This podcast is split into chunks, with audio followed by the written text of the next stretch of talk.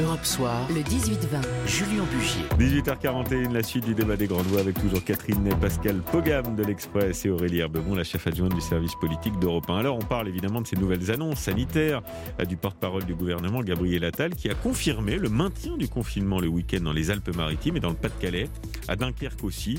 Et à contrario, en Ile-de-France, où la tension hospitalière est très forte, et eh bien le virus euh, circule, et bien là, pas de mesures supplémentaires pour l'instant. À propos de l'Île-de-France, il a dit ceci il y a eu et il va continuer à y avoir un certain nombre d'évacuations sanitaires dans les euh, jours qui viennent de patients hospitalisés en Ile-de-France. C'est le cas déjà pour euh, d'autres régions. Et puis cela veut dire aussi mobiliser euh, toutes les forces disponibles pour accueillir des malades.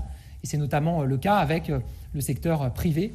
Voilà, et ça fait euh, évidemment rebondir la polémique. Deux poids, deux mesures, euh, Catherine Ney, parce que d'un côté, il y a ceux qui sont confinés, euh, il y a Dunkerque, il y a le Pas-de-Calais, il y a les Alpes-Maritimes avec, avec Nice, et puis pas Paris, pas la région Île-de-France. Alors, il y a des explications rationnelles à ça, évidemment, mais quand même, le sentiment qu'il s'en dégage, c'est qu'il il y a deux poids, deux mesures. il y a deux poids, deux mesures. D'abord parce que, vous savez, longtemps, on avait dit pas de pas de, décision pour l'ensemble du territoire. On va parler avec les préfets, les élus locaux et, tout, et, les maires. Bon, eh ben, il y a une différence entre les maires d'Île-de-France, de toute la couronne, de Paris, et, les, et en province, parce qu'il est plus facile de confiner une ville, faire de la dentelle mmh, dans un mmh. petit département, voire mmh. un grand, qu'à Paris, où ce qui est vraiment Paris, c'est l'activité principale de la France.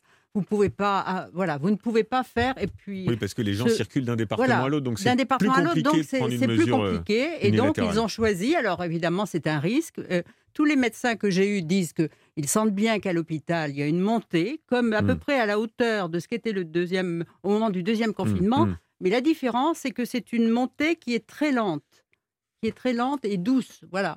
Mais les morts, euh, bientôt 90 000 morts, qui fait peur. Oui. voyez Et donc, euh, on, sent bien que la, seule euh, lumière dans, dans, ce, dans ce tunnel, c'est la vaccination.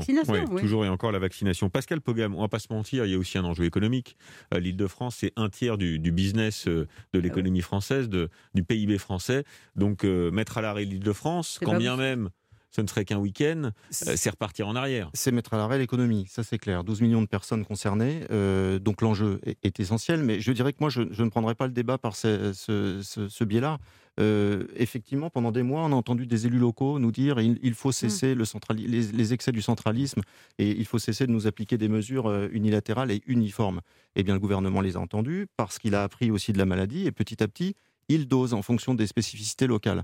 En l'occurrence, euh, j'ai entendu un élu euh, du, Pas-de-Calais nous expliquer que le taux d'incidence en Seine-Saint-Denis était comparable à celui qu'il connaissait dans sa ville. Oui. Euh, taux d'incidence peut-être, mais la situation du système hospitalier n'est pas comparable entre mmh, les Hauts-de-France mmh. et l'Île-de-France. C'est vrai, mais vous avez vu qu'à Paris, par exemple, et en Île-de-France, on va commencer à évacuer des, malades vers d'autres cette semaine-là, Cette semaine-ci en particulier est cruciale et, chaque jour, les, entrées en service de réanimation sont surveillées et on est effectivement dans une situation extrêmement tendue. Alors, la problématique, Aurélie Herbemont, quand même, pour l'exécutif et pour Emmanuel Macron, euh, c'est qu'il euh, continue de, euh, d'opter pour sa stratégie. Il ne peut pas se dédire, évidemment, et puis c'est plutôt une, stratégie du trou de souris, comme on a dit. Hein. essayer de, de, passer coûte que coûte pour éviter de reconfiner l'île de France et puis, évidemment, l'ensemble de la France.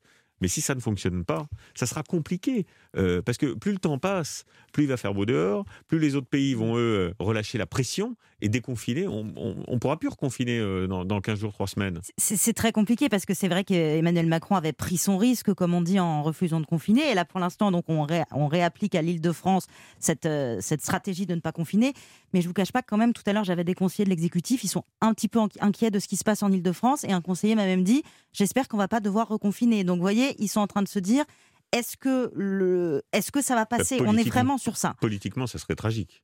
Parce que les Français ont intégré le fait euh, mmh. qu'on est passé à autre chose et qu'il faut apprendre à vivre avec le virus. Et puis surtout, on va voir les autres pays autour de nous, encore une fois, qui eux euh, sont plutôt dans une. Parce qu'ils ont, parce ont confiné, de... ils ont confiné de manière extrêmement drastique en fin d'année et encore en début d'année.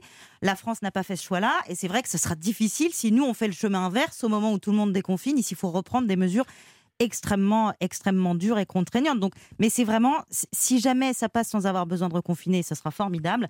Si ça passe pas, ça risquera d'être assez compliqué parce qu'entre-temps, plus il y aura eu des morts, accessoirement. Et puis, il y a la pression aussi que sont en train de mettre les, médecins, j'allais dire les médecins, non, certains médecins et, certains euh, patrons de, euh, d'unités de réanimation euh, en Ile-de-France qui mettent la pression, effectivement, euh, Oui, Catherine Ney, sur oui. l'exécutif pour, pour qu'il y ait des mesures supplémentaires. Ben oui, euh, Axel Kahn qui euh, se- fait tous les plateaux pour dire euh, qu'il faut confiner. Ouais. mais et bon, que, et que, ouais. Emmanuel Macron s'est trompé. Ouais, qu'Emmanuel Ouais. Macron s'est trompé. Un certain nombre de médecins aussi se sont Oui, trompés oui, oui. depuis, depuis l'automne. Je pense qu'il faut, Oui. il faut, Hmm. il faut quand même le, le rappeler. Faut tout le monde reste très Oui, humble face à ce virus. Ouais, il me semble.